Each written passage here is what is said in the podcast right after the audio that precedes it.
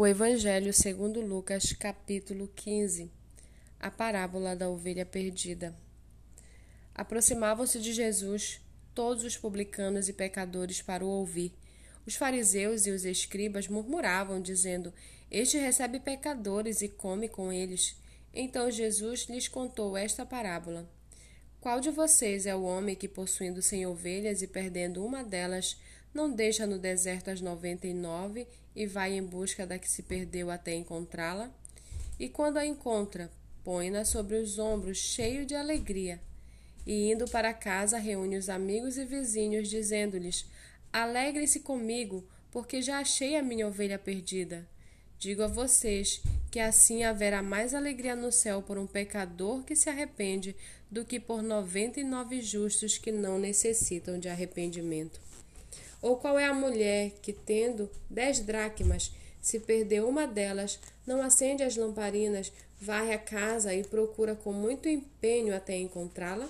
E quando a encontra, reúne as amigas e vizinhos, dizendo: Alegrem-se comigo, porque achei a dracma que eu tinha perdido.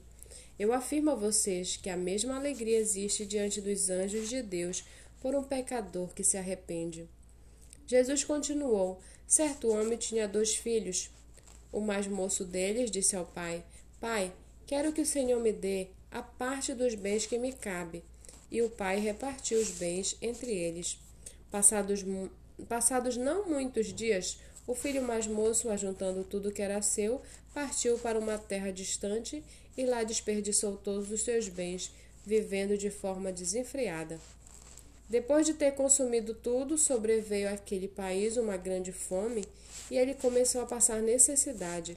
Então foi pedir trabalho a um dos cidadãos daquela terra e este o mandou para os, para os seus campos a fim de cuidar dos porcos. Ali ele desejava alimentar-se das alfarrobas que os porcos comiam, mas ninguém lhe dava nada. Então, caindo em si, disse: Quantos trabalhadores de meu pai têm pão com fartura e eu estou aqui morrendo de fome?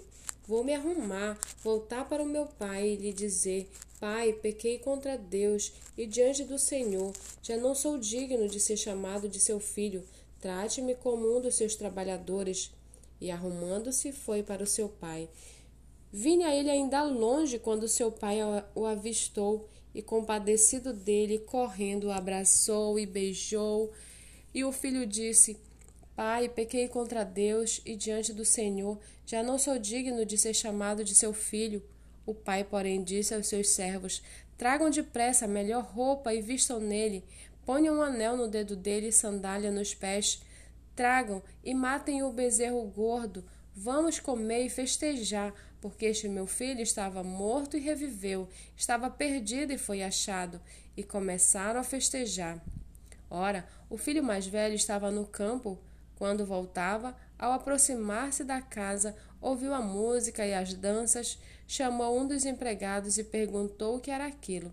E ele informou: o seu irmão voltou, e por tê-lo recuperado com saúde, o seu pai mandou matar o bezerro gordo. O filho mais velho se indignou e não queria entrar. Saindo, porém, o pai procurava convencê-lo a entrar. Mas ele respondeu ao seu pai: Faz tantos anos que eu sirvo o Senhor e nunca transgredi um mandamento seu, mas o Senhor nunca me deu um cabrito sequer para fazer uma festa com os meus amigos.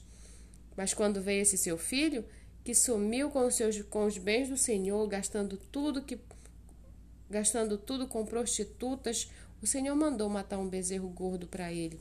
Então o pai respondeu: Meu filho, você está sempre comigo. Tudo o que eu tenho é seu. Mas era preciso festejar e alegrar-se, porque este seu irmão estava morto e reviveu, estava perdido e foi achado.